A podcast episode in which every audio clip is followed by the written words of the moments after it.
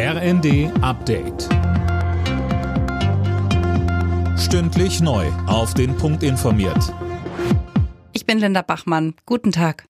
Nach den tödlichen Schüssen in Kopenhagen geht die Polizei nicht von einem Terrorhintergrund aus. Der mutmaßliche Täter, ein 22-jähriger Däne, soll in der Vergangenheit psychische Probleme gehabt haben. Drei Menschen waren bei der Attacke in einem Einkaufszentrum gestern getötet worden, drei weitere schweben in Lebensgefahr. Der Schütze soll seine Opfer willkürlich ausgewählt haben.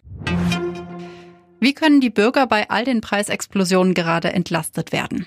Vertreter der Politik, der Arbeitgeber und der Gewerkschaften wollen mit einer konzertierten Aktion Lösungen finden. CDU-Parlamentsgeschäftsführer Frei fordert vor allem mit Blick auf die Preissteigerungen bei Gas und Lebensmitteln Entlastungen. Er sagte im ersten. Das heißt, in die Kohleverstromung einzusteigen. Das heißt, AKWs länger laufen zu lassen. Im Bereich der Nahrungsmittel beispielsweise auch die Brachflächen mit Feldfrüchten zu bebauen, so wie das alle anderen europäischen Länder auch machen, um hier für Entlastung zu sorgen.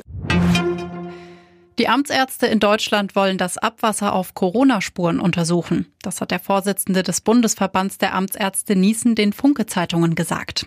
Mehr von Tim Britztrup. Mit der Abwasseranalyse bekomme man eine genauere Übersicht über das, was in der Bevölkerung tatsächlich los ist, so Niesen. Bislang machen 20 Kommunen beim Abwassermonitoring mit. Optimal wäre es, wenn alle mitmachen würden. Die Methode koste wenig, der Aufwand sei gering und man bekomme ein Echtzeitlagebild von der pandemischen Situation, sagte Niesen. Die FDP will Englisch als zweite Amtssprache in deutschen Behörden einführen. Das steht laut Handelsblatt in einem Zehn-Punkte-Papier der Liberalen zur Einwanderung. Migranten sollen Behördengänge so erleichtert werden. Alle Nachrichten auf rnd.de